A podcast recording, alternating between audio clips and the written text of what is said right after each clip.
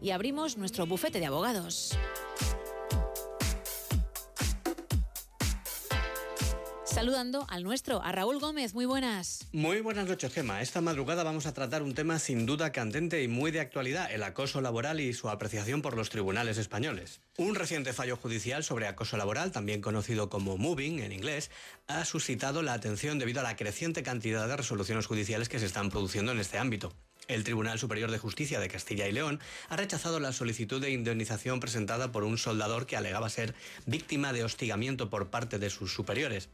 La decisión se basa en la valoración de las pruebas, incluyendo un informe médico que registraba quejas por nerviosismo y ansiedad del trabajador debido a problemas con el jefe, así como otro informe de una asociación de víctimas de acoso. En todo caso, la justicia ha entendido que los hechos probados no son suficientes ni alcanzan para acreditar una situación de hostigamiento. En su sentencia del pasado mes de diciembre, el tribunal detalla los criterios necesarios para establecer legalmente la existencia de acoso laboral. La resolución enfatiza de forma muy clara la necesidad de presentar indicios que demuestren la intención de dañar por parte de la dirección, que el ataque sea personal y que el acoso sea continuado en el tiempo. Según la versión del demandante, los problemas comenzaron después de su regreso de una baja por paternidad, cuando la empresa le retiró sus responsabilidades y beneficios, provocándole estrés crónico y otros problemas de salud.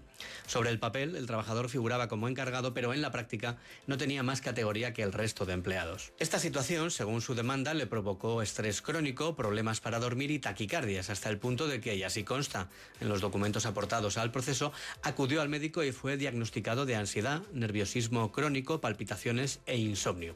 Según el documento de la Sanidad Pública de Castilla y León, el trabajador se quejó al doctor en varias ocasiones de que estaba atravesando baches emocionales por problemas con su jefe. En definitiva, se sentía excluido tras su incorporación de su baja. Sin embargo, los magistrados creen que no se aportan pruebas sólidas que acrediten una campaña de acoso contra el operario. En ese sentido, un informe médico que acredite que el empleado sufría ansiedad no es suficiente para demostrar el nexo entre el estrés y una hipotética situación de acoso, pues los magistrados valoran que se trata de un documento que en todo caso parte del relato del trabajador afectado, unilateralmente. Tampoco sirve como indicio otro informe de la Asociación de Ayuda a las Víctimas de Acoso que el trabajador aportó al proceso, donde se afirmaba que la empresa había orquestado una campaña de acoso contra el mismo. El Tribunal Autonómico, no obstante, afirma que dicho documento tampoco demuestra que haya existido un ataque constante ni demuestra que la empresa ejecutó acciones concretas encaminadas a atacar su empleado. En conclusión, el tribunal rechaza que la compañía deba indemnizar al profesional. En definitiva, para acreditar el acoso laboral es imprescindible la prueba de un maltrato psicológico persistente, la voluntad de dañar del acosador y un perjuicio efectivo a la víctima. Por tanto, debe distinguirse el moving de la tensión propia de cualquier entorno de trabajo marcado por el orden y la disciplina que impone el empresario. Y además de todo lo anterior, que quede claro que también siempre es imprescindible poder probar en juicio todo lo que se alega. La semana que viene te traigo más asuntos legales. Hasta entonces te mando un fuerte abrazo.